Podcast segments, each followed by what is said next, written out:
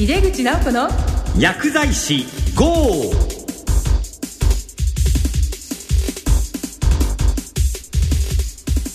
こんばんは。帝京平成大学の井出口直子です。この番組は薬剤師の方々に役立つ最先端情報をお届けし薬剤師を応援してまいります。今月の特集テーマは緩和医療です。特集の2回目は社会薬学から見た薬剤師の役割についてゲストにお話を伺いますお楽しみに。それでは早速井出口直子の薬剤師号始めていきましょう。井出口直子の薬剤師号。この番組は手羽製薬の提供でお送りします。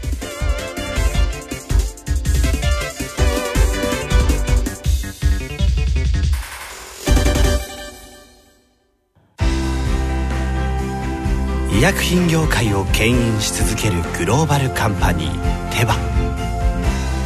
新薬ジェネリックを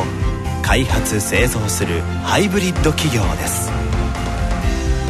患者さんの笑顔を大切にする薬剤師の皆さんと。これまでもこれからも手羽製薬。井出口直子の薬剤師 GO!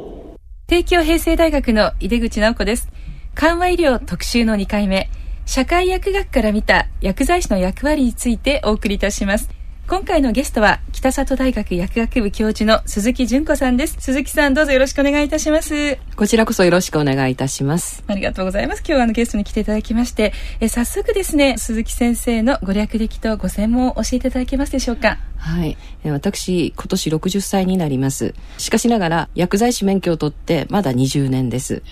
そして大学に入職いたしまして教育の場に身を置くようになって17年です社会薬学の研究を本格的に始めてまだ10年弱という実は拙い研究者でございます。ご謙遜なんですけれども社会薬学の中ではもう鈴木先生大変も有名な先生でいらっしゃいます。最初はあの先生は大学で法律の方のお勉強もなさっていらっしゃったんですよね。はいそうです。まあ法律といいますか、まあ、社会学と法律というものの、まあ、比較対象研究といいますかそういったところでしょうかはい。まあ、社会薬学というのはこう社会構造や社会の意識変化などに照らしたこう臨床の在り方でありますとか薬学研究をなさっていらっしゃるんですけども今力入れてらっしゃるご研究を教えていただけますか？はい。いわゆる医療社会学といいますか、まあ、の我が国の医療って一体何なんだろう。この社会構造が変化したり社会意識が変化したりしていく中でどのように変化していくべきものなんだろ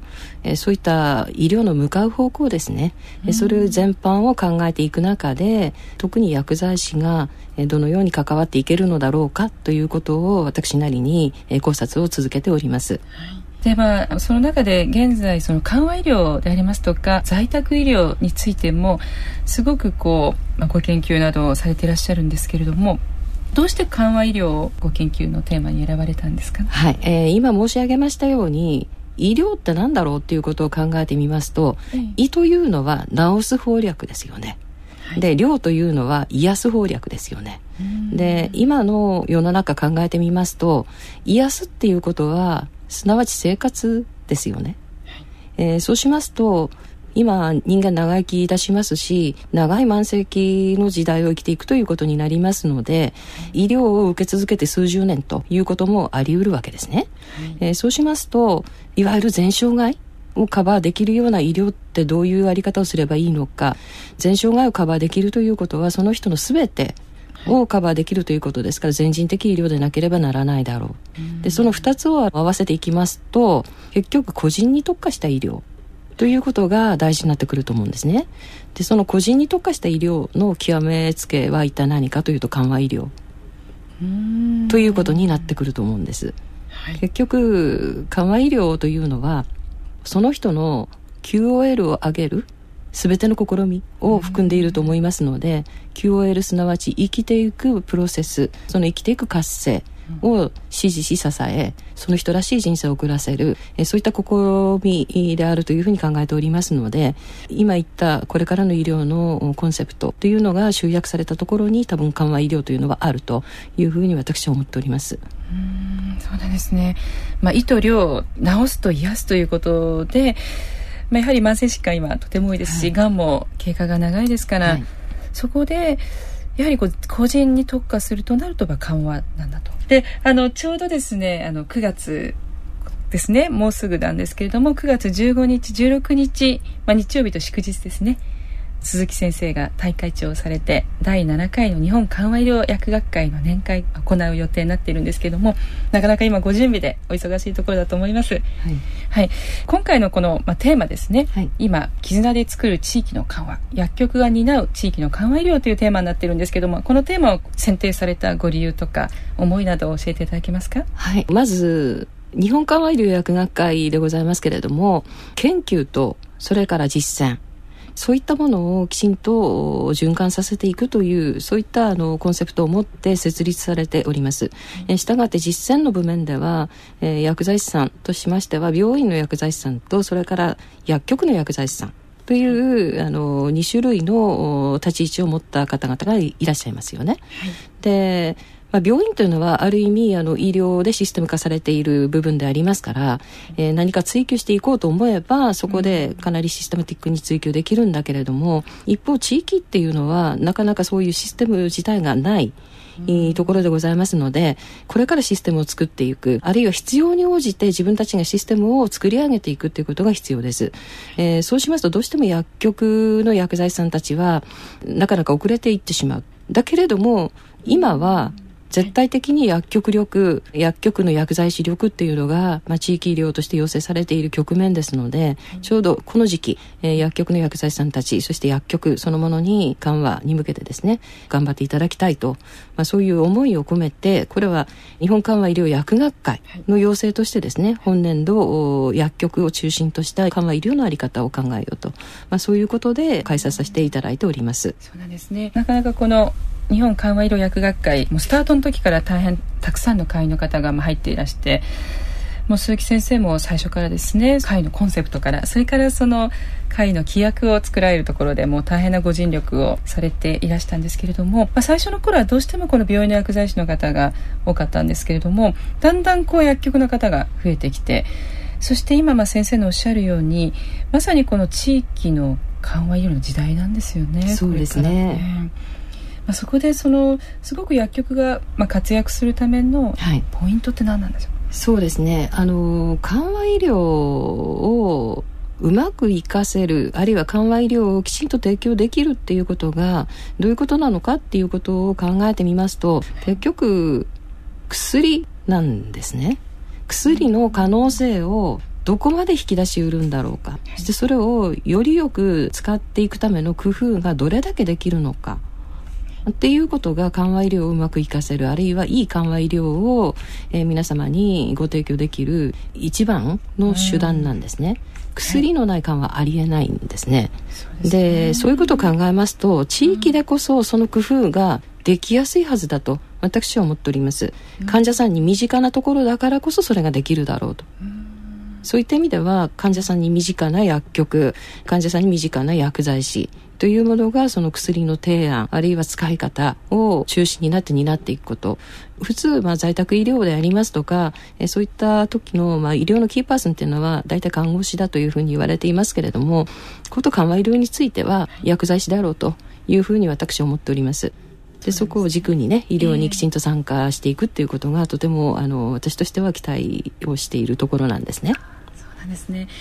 前回のゲストの鈴木勉先生に来ていただいて、まあ、特にオピオイドの使い方に関しての薬剤師の使命っていうのは非常に重要だというお話をまあいただいているわけですけれどもやはり鈴木先生も、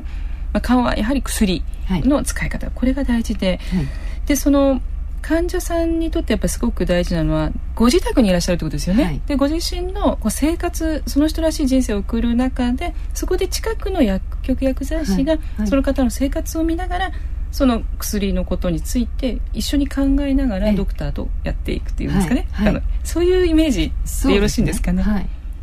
それが全てだというふうに思っています。はい。あのこんなお話ししていいのかどうかわからないんですが、えー、大震災の折ですね、えー、あの私の、まあ、モニターしていた患者さんがあの居宅で、まあ、がんの末期の療養されていたんですけれども、生活を失ってしまった瞬間にですね緩和も失ってしまったでその安定状態が続かなくなって、はい、それで予定よりも早くに亡くなってしまったんですね。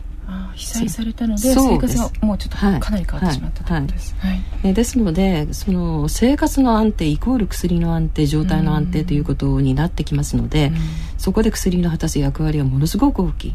えそうすると薬剤師さんがどれだけその人の生活を知り病態を知りそしてあの薬の提案ができていくかというそのきめ細やかさですかね、そういったものを発揮できるかっていうのが居宅における緩和ケアの成功の鍵を握るというふうに思っています。そうなんですね。そうか生活を失うってことは、まあ、当然そこに関わる緩和も失ってしまう、まあ、これはもう患者さんにとっても死活問題ですよね。よりあると思います。そうするとご自宅の近くの薬局ということがまず一つ聞いてでその薬剤師がどれだけその患者さんに個別に見ることができるかという、はい、そうですね、そういう薬剤師をもう本当にこう育成していかなきゃいけないんですけどそうです、ね、なかなかそのまだその薬局の全てがそこまで至ってないっていう、ええ。え、やってる方はすごくやってるんですけどね、はいそのあたりはどういうふうにしたら全ての薬局がやれるかなという感覚がありますでしょうかね。そうですね。いきなり緩和でなくてもいいんですが、うん、あのまずは自分の患者さんにぜひ関心を持ってほしい。うんでお薬を差し上げればそのお薬によってですね、はい、やはり状態の変化っていうのが見込まれるわけだから、えー、えー、その状態の変化まできちんと関心を持っていただいて、はい我々が見ていないところで服薬されることになるわけですので、うん、見ていないところでどういう生活をされているのか、えー、どういうふうに服薬されるのか、うん、まあ、そういった環境にも関心を持ってほしい。でそれが有効性の確保という意味では一番大事なことだと思うんですね、うん、でそれがやれた時に薬が十分に生きたというふうに言えるだろうと思っています、まずですから薬局としてはそこまでをスパンに入れなければいけないだろうと。そうですね、はいまあ、確かにあの病院の場合は入院しているところに薬剤師が行って、まあ、目の前で薬飲んでもらえるかもしれない、ただ、えー、外来の方はお薬を窓口で渡したら、まあ、そのまま持って帰ってしまう、まあ、それが今までの薬局のスタイル、しかしご自宅まで伺えばですねお薬飲む環境が見えて、うんうん、もっと薬剤師としてアドバイスできることもあるし関わることもいっぱいありますもんね、はいはい、でそれをこう無理のない範囲でまず一歩ずつ進めていくことでそうですね、はい私ちょっと気が付いたんですけれども、えー、あの在宅の患者さんっていうのは薬局を経由しないでお薬を持っている可能性もあるんですよね。例えば歯科にかかられた場合あの薬局を経由しないでお薬をお持ちになっている可能性も高いわけですね、うん、患者さんの側から言えばあれも飲んでいる、これも飲んでいるってことになるわけですよね、うん、するとだから処方箋だけではなくてですね、うん、本当にお家でこの人何をどういうふうに飲んでるんだろうかっていうことに関心を持っていただきたいなと今は思っております。そうですね、はいまあ、ちょっとこの方はと思ったら、まあ、特にその依頼がなくても家まで行くとかねそのぐらいがあった方がいいと。そうですね。そうですね。もうちょっと熱い薬剤師をもっと育てていかなくちゃいけないと思うんですが。それはもう出口先生どうぞ。私も張り切ってはいるんですけれども、はい、まあ、先生も大学教育に携わっていらっしゃいますので、うん、まあ、先生がその学生の教育でこれはっていうふうに大事にしていることって何ですか、はい、私自身は今社会薬学を専門としているというふうに、まあ、なっていますけれども、うん、実際大学教育の方ではですね基礎医学系の科目の方が持っている部分すごく多いんですね。そうなんですね、えー、なのでまずはあの学生熱い学生を育てるっていうことも必要なんだけれども薬剤師として、はい。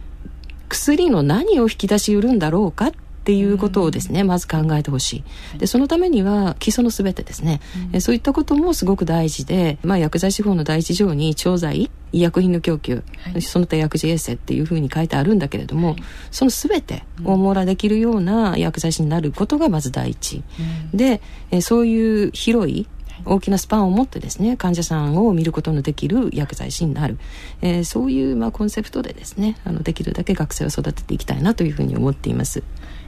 きちんと基礎を持っている、専門性ですよね。そうです。そうじゃないとなかなかその、まあ、人間がいいだけでは発揮はできないということですね。ね。あのミニ医者になってほしいわけでも、うん、ミニ看護師になってほしいわけでもないわけですね。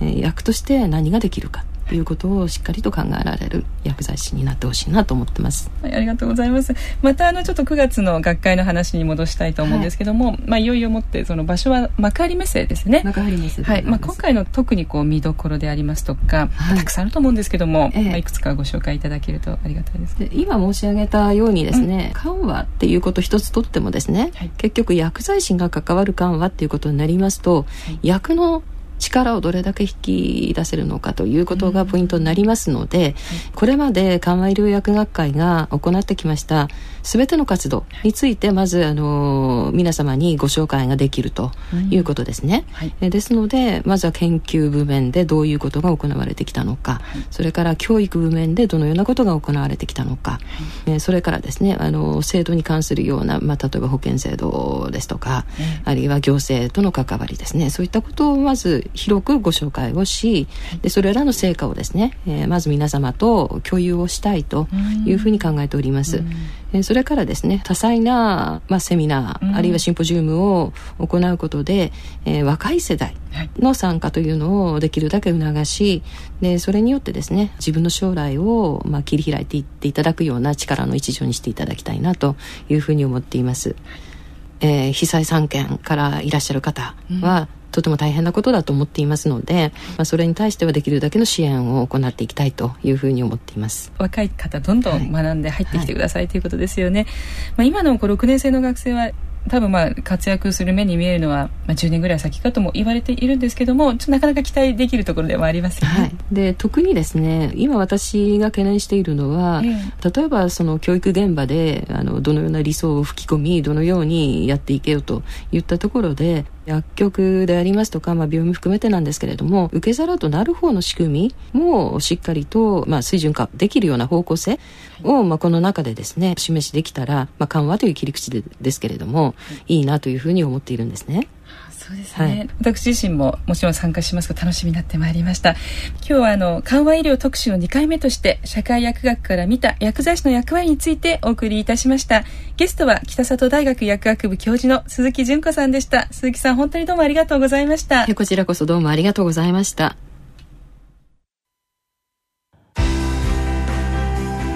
医薬品業界を牽引し続けるグローバルカンパニーテバ